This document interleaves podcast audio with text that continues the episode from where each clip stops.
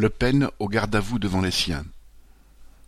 Deux jours après la publication de la tribune des militaires d'extrême droite, Marine Le Pen leur adressait en personne une lettre ouverte de soutien. L'extrême droite et les sommets de l'armée ont toujours été étroitement liés. Le Front national s'est fondé avec d'anciens militaires qui avaient participé au putsch des généraux d'Algérie du 21 avril 1961 et qui avaient fondé ensuite l'organisation de l'armée secrète OAS. Cette organisation, qui avait mené la politique dite de la terre brûlée en Algérie en organisant des attentats causant des milliers de morts, avait pour objectif la constitution d'un parti fasciste en France dont la base sociale aurait été les pieds noirs.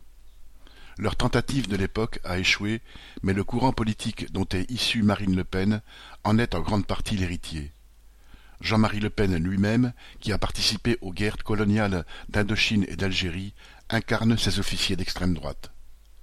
Alors, pour Marine Le Pen, ces militaires signataires de la tribune, ce sont, entre guillemets, les siens. Ce n'est pas pour rien qu'elle a réagi aussi vite, ne laissant à aucun autre représentant de son parti le soin d'exprimer son soutien.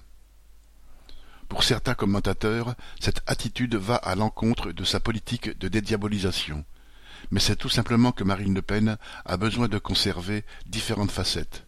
D'un côté, elle est dans la course à la présidentielle et voudrait élargir son électorat du côté d'une droite modérée dont les partisans se radicalisent du fait de la crise économique. À cela, elle tient le discours le plus polissé.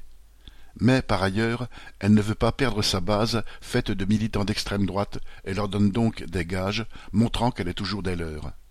Ne pas le faire serait risquer d'être doublé sur sa droite par d'autres prétendants au rôle d'alternative politique d'extrême droite. Marine Le Pen fait donc cet exercice sans avoir à se forcer. Au passage, ce ralliement empressé à un carteron de militaires candidats putschistes est en soi une illustration de ce que son parti est capable de proposer. Pierre Royan